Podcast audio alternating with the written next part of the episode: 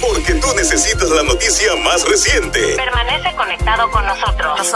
Inspírate informa. De inmediato al tercer compendio informativo de la tarde. La Comisión Estatal de Elecciones incumplirá con los términos establecidos en el Código Electoral para crear este verano un registro de electores electrónico, reducir a 12 las juntas de inscripción permanente y reubicarlas en lo que se denomina como centros de servicio integrados. Así lo reveló el presidente del organismo electoral, Francisco Rosado Colomer. El Código Electoral establece la reducción a las 12 HIB para el 30 de junio del presente año y tener listo un centro estatal de servicios integrados al elector, así como un registro electoral electrónico para no más tarde del primero de julio de este año, lo que a juicio de Rosado Colomer son términos muy ambiciosos. Yo creo que eran muy ambiciosos los términos, como administrador lo tengo que decir, indicó el juez. El código electoral fue aprobado el 20 de junio del 2020. Previo a su aprobación solo hubo una extensa vista pública y el proyecto que daba paso al nuevo ordenamiento legal electoral solo contó con el aval del Partido Nuevo Progresista y de la Comisión Estatal de Elecciones que en ese entonces estaba presidida por Juan Ernesto Dávila Rivera. En otras noticias, la Autoridad de Acueductos y Alcantarillados realizará trabajos de mantenimiento en el tanque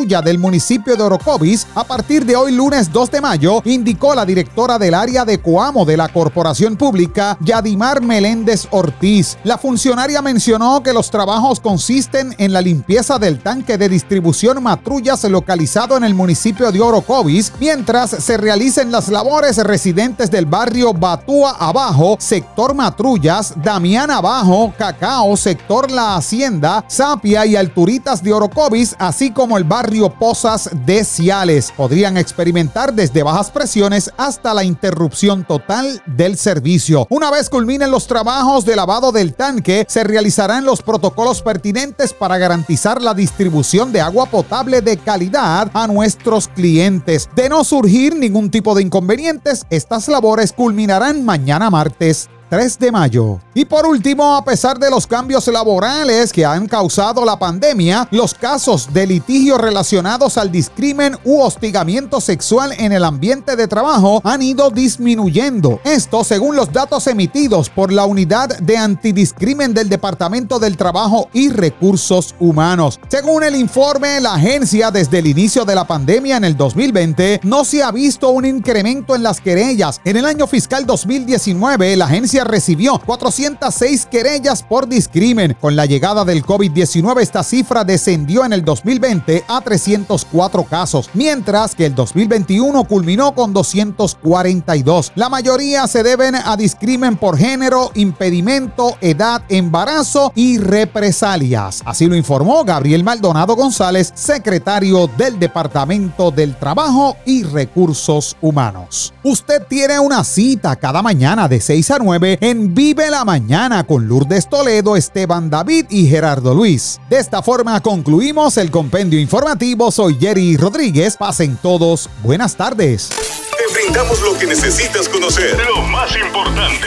Inspírate, informa.